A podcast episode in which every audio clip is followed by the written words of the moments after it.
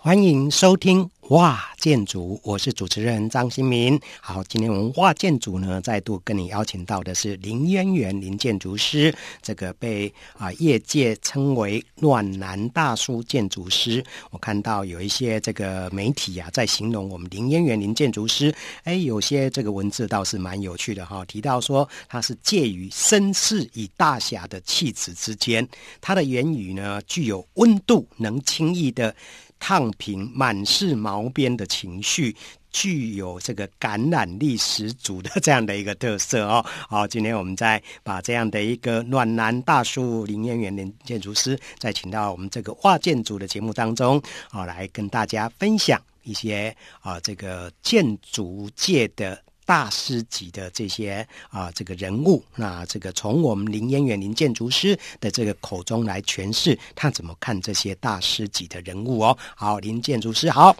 张大哥好，各位听众大家好。对啊，各位听众朋友，你听到我们林建筑师的声音，那个就是可以烫平毛边的那个，真的是非常具有那个所谓的磁性跟啊、迷人的地方了哈。好，那林建筑师，我们今天要来谈谈哪一位你心目中的大师级的建筑师？呃，我想我们今天就来从欧洲拉到美国。好，对对，那我们再谈谈莱特。哦，莱特，哇，这个对我来讲印象最深刻的他的作品就是所谓的落水山庄啊。我想很多人啊、呃、听到莱特，一定第一个直觉就想到落水山庄。那我不晓得这个莱特对我们啊、呃、林渊源林建筑师他的对你的影响是什么？你怎么诠释这一个大师级的这个建筑人物？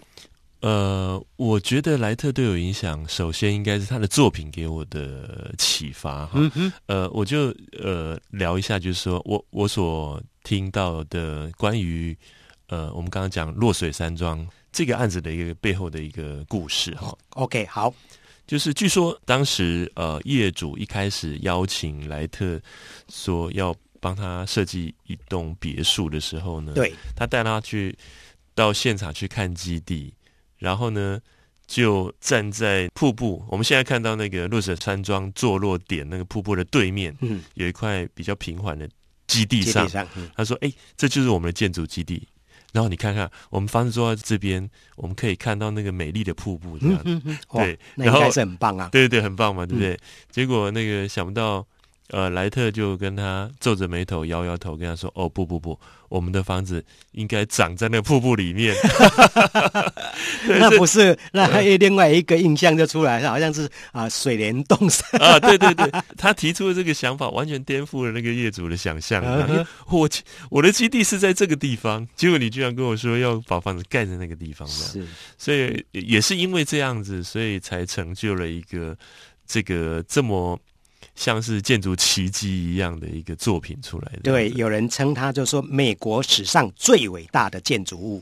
对，因为你想想看，在当年那个年代里头，对，你要去克服那样的基地的条件，要在那样子的一个呃瀑布里头去去盖一个建筑，对，然后要把人的生活放到那里头去。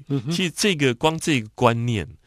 在当时来讲，就是已经是一个非常大胆的一个想法。对，很大胆，而且可能还有很多技术上要去克服。对，对嗯，那呃，而且我我觉得更难得是怎么样？就是说他在这样子的一个基地上，呃，放进这么大胆的想法，可是并不会因为这个大胆的起点而让这个建筑好像长得很。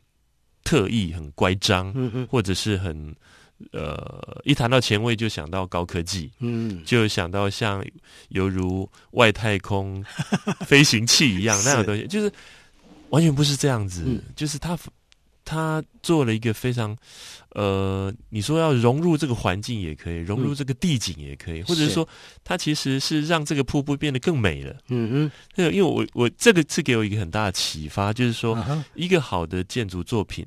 可以开启我们去观看一块基地的新的眼睛，是你才会发现到哦，原来这一片树林这么美啊！嗯、我每天经过它，我都没有发现这个树林这么美。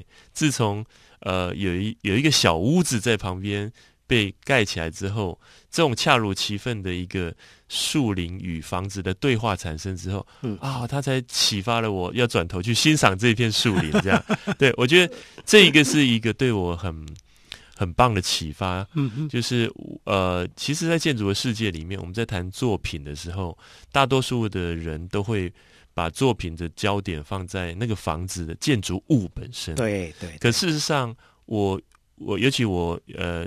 随着我年龄增长，跟我涉猎这个专业领域设计工作越来越深入之后，我发觉其实建筑最美好的地方，往往是在呃房子跟环境的关系里头。嗯嗯。就像我刚刚讲那个屋子跟树林的对话，是如果屋子是屋子，树林是树林的话，我认为人去看到那个景象不会被感动。哦，对，他一定是看到那个美好关系。嗯。这样讲好了，一家人。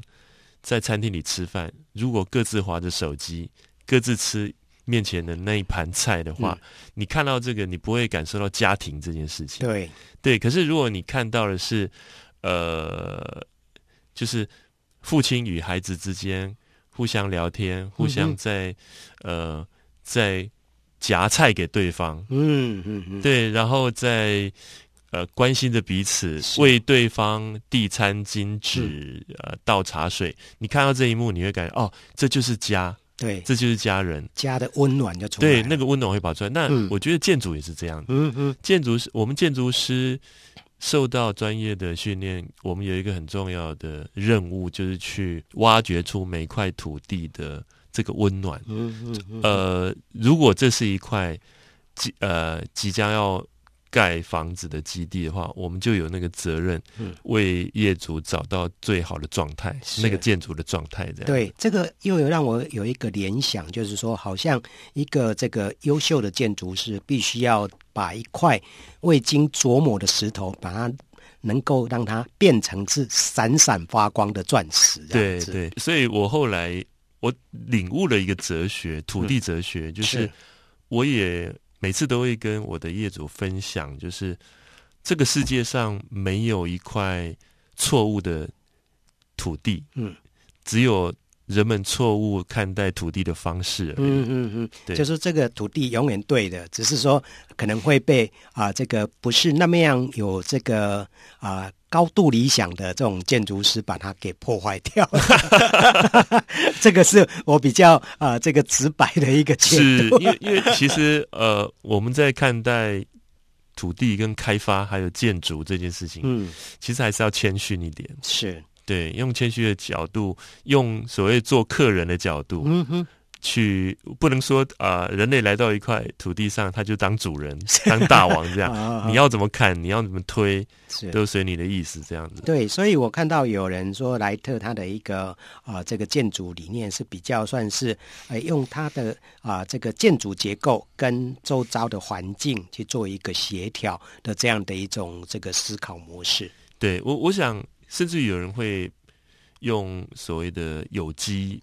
对，这样子的观念去，对，就是说有人说，呃，这个莱特的这个作品好像是现在称为所谓的有机建筑了，哈。对，那我我我是我认为有机要去理解这个这个字眼的话，不需要太过于把它想象成像植物那样子的一个形态，嗯、对，对对对，或者是说我其实其实我觉得我们比较不要直接用造型这件事情去去理解。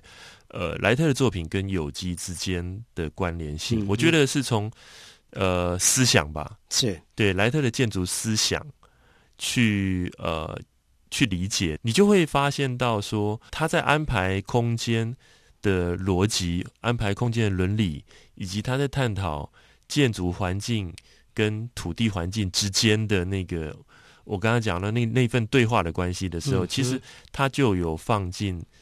这个有机的这个观念在里头，是，是。对，不管是我们刚刚谈的这个瀑布里面的房子，啊、嗯嗯，呃，或者是他有很有名的一有一段时期被历史学家定义为大草原风格，哦，对，它那个房子是水平展开的，嗯，然后有那个大的斜屋顶，是，那那个构成出来的建筑意象，在当时那个它建筑物都是坐落在这个美国的一些比较。广袤的那个基地上，对，那个那个草原上面，嗯、所以呃，大家被它的这个水平延展的这个建筑的这这件事情形态这件事情，嗯、呃，给感动到，嗯、呃，对，所以就把他的这这个风格。